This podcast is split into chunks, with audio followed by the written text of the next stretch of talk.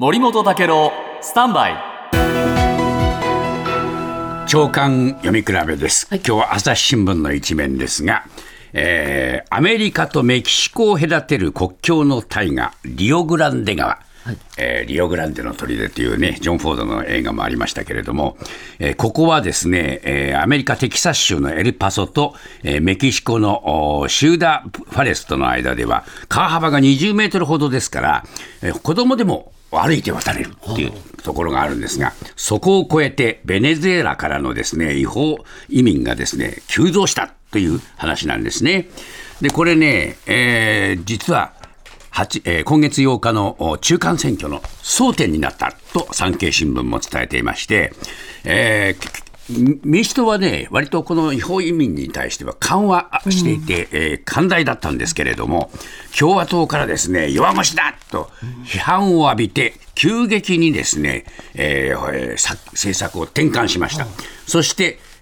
送り返すということを始めたんですね。なんといってもこれ産経新聞によるとですね、えーその数がどんどんどんどん、えー不法入国は増えて、8月には2万5千件、9月には3万3千件と増加傾向にありました。でみんなニューヨークに行きたい仕事がいっぱいあるだろうからということで渡ってきたわけですが、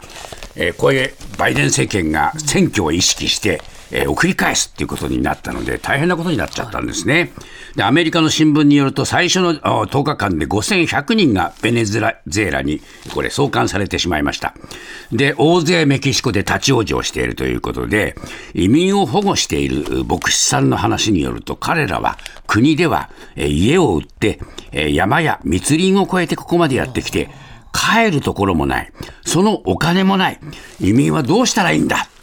言っているというんで、こういう急激な政策転換っていうものはですね、人の運命をこれほど大きく左右してるんですね。TBS ワシントン支局の樫本照之と涌井文明です。ポッドキャスト番組「週刊アメリカ大統領選2024」では大統領選の最新の情勢やニュースを深掘り。